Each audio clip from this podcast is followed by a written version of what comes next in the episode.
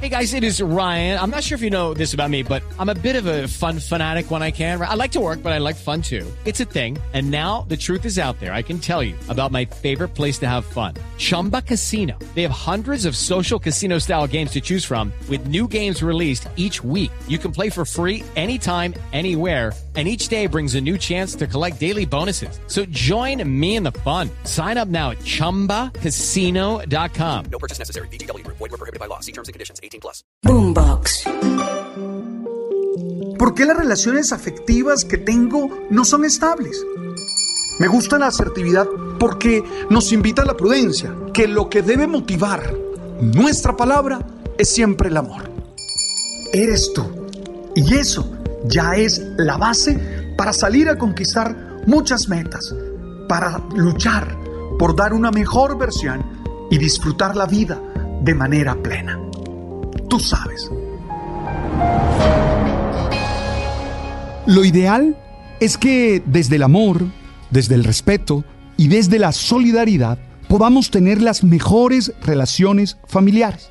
Porque de alguna manera, la familia debe ser un contexto seguro, estimulante y complementario para realizar nuestros proyectos de vida. Pero ese es el ideal. Lo que a diario vivimos es que es muy posible que desde nuestras limitaciones, intereses, complejos, taras, el ambiente familiar se pueda volver un obstáculo y hasta un generador de conflictos constantes que no nos permitan ser felices. Esto es una realidad y tú y yo tenemos que aceptarlo. Hay familiares con los que no nos entendemos. Hay familiares con los que hemos construido unas relaciones tóxicas, unas relaciones difíciles. Hay familiares con los que definitivamente no nos podemos encontrar. Y eso es una realidad en muchos casos. Y nosotros tenemos que preguntarnos qué hacer en esas situaciones, cómo comportarnos. Y yo quisiera proponerte cuatro claves para aproximarte a esa realidad conflictiva con tus familiares. La primera, es obvio que tú y yo tenemos que esforzarnos por tener una actitud inteligente, razonable, dialogante y amorosa con aquellos que son nuestra familia. Sí, porque de alguna manera son los más cercanos. Y entonces nosotros con inteligencia analizamos la manera como nos relacionamos. Nos hacemos responsables de nuestras palabras, de nuestras actitudes, de nuestras acciones. Estamos abiertos siempre al diálogo, a encontrar consensos, a encontrar conclusiones que nos permitan vivir. Pero sobre todo expresamos amor, un amor que tiene su mayor realidad en esa decisión de ayudarlos a ser felices. No te estoy invitando a ser una mala persona. Al contrario, tú tienes que dar lo mejor de ti para que esa relación funcione, para que puedan realizar el ideal de familia. Eso es lo primero. Pero lo segundo es entender que la relación familiar no puede ser una condena. Oye, si las condiciones no son dadas, es decir, no son las mejores, se puede tomar distancia existencial y física. No somos esclavos de los lazos familiares. Si no hay buenas condiciones, no estamos obligados a permanecer. No es cierto que tenemos que aguantarnos lo que sea de nuestra familia. Hay una canción que dice, es que como somos familia, nuestra obligación, nuestro deber es aceptar tus abusos y siempre estar contigo. No es verdad. Lo lamento, pero no lo entiendo así. Yo soy tu familia y quiero construir contigo una relación de familia si tú decides hacerlo y si tú generas junto conmigo las mejores condiciones.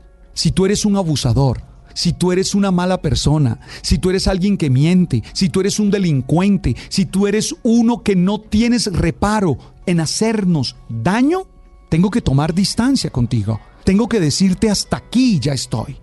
Oye, ya está bueno de esa idealización de los lazos familiares. No estamos condenados hacer familia de quien no se comporta como familia. A mí no me vengas con esos valores antiguos de que la sangre es más espesa. Sí, podemos tener la misma sangre, pero tú has decidido hacerme daño, tú has decidido vivir en contra mía, tú has decidido hacerme la vida imposible. Yo no puedo estar cerca, ni existencial ni físicamente. Y aunque no voy a decidir dañarte, aunque no voy a corresponderte de la misma manera como tú lo haces conmigo, te digo, stop. Tomamos distancia. Que esto quede claro. Y yo sé que algunas veces cuesta este tipo de afirmaciones. Pero ¿cómo podemos ser hermanos si tú has intentado agredirme físicamente? Si tú has intentado dañarme una y otra vez? Si tú me has dejado en la calle? ¿Cómo podemos construir una relación de primos si tú constantemente decides maltratarme y dañarme? No. Es que, perdóname, yo no defino la familia desde la sangre. Yo defino la familia desde las decisiones. No basta con que tú y yo tengamos la misma sangre. También es necesario que tú quieras ser mi familiar y que yo quiera ser tu familiar. Si no, estamos ante una imposición y no podemos cargar con imposiciones. Y esto lo digo pensando en todos los miembros de la familia. Hay papás que han hecho lo imposible porque su hijo sea infeliz. ¿Está ese hijo obligado a estar allí? No.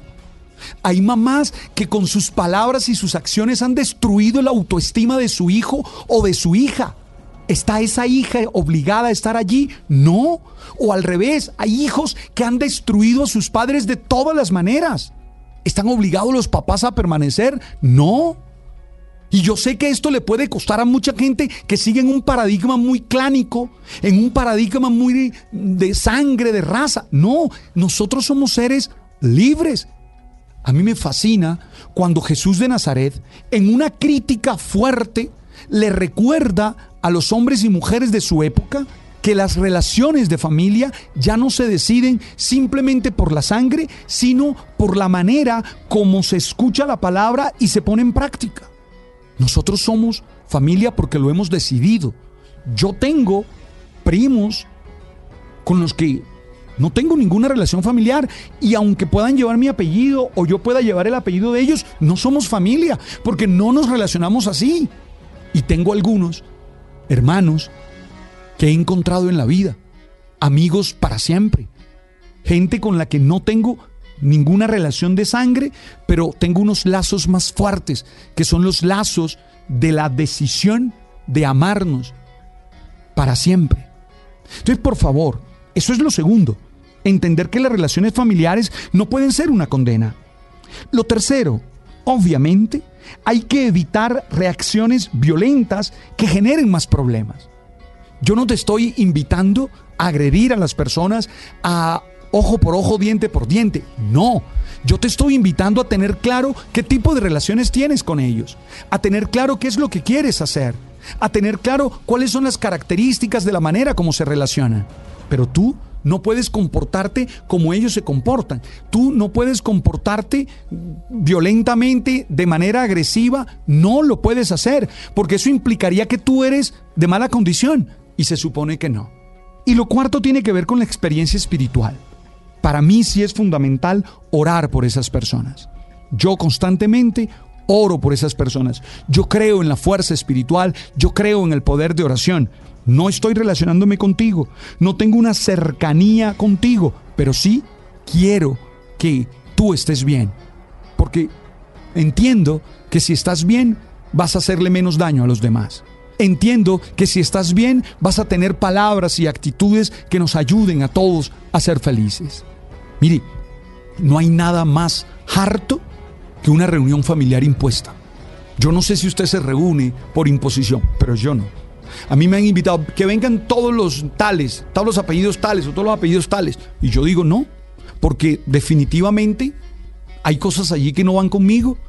No compartimos algunos valores, no compartimos algunos propósitos de vida, no tenemos las mismas opciones y no quiero estar cerca aunque suene duro, aunque suene feo, no.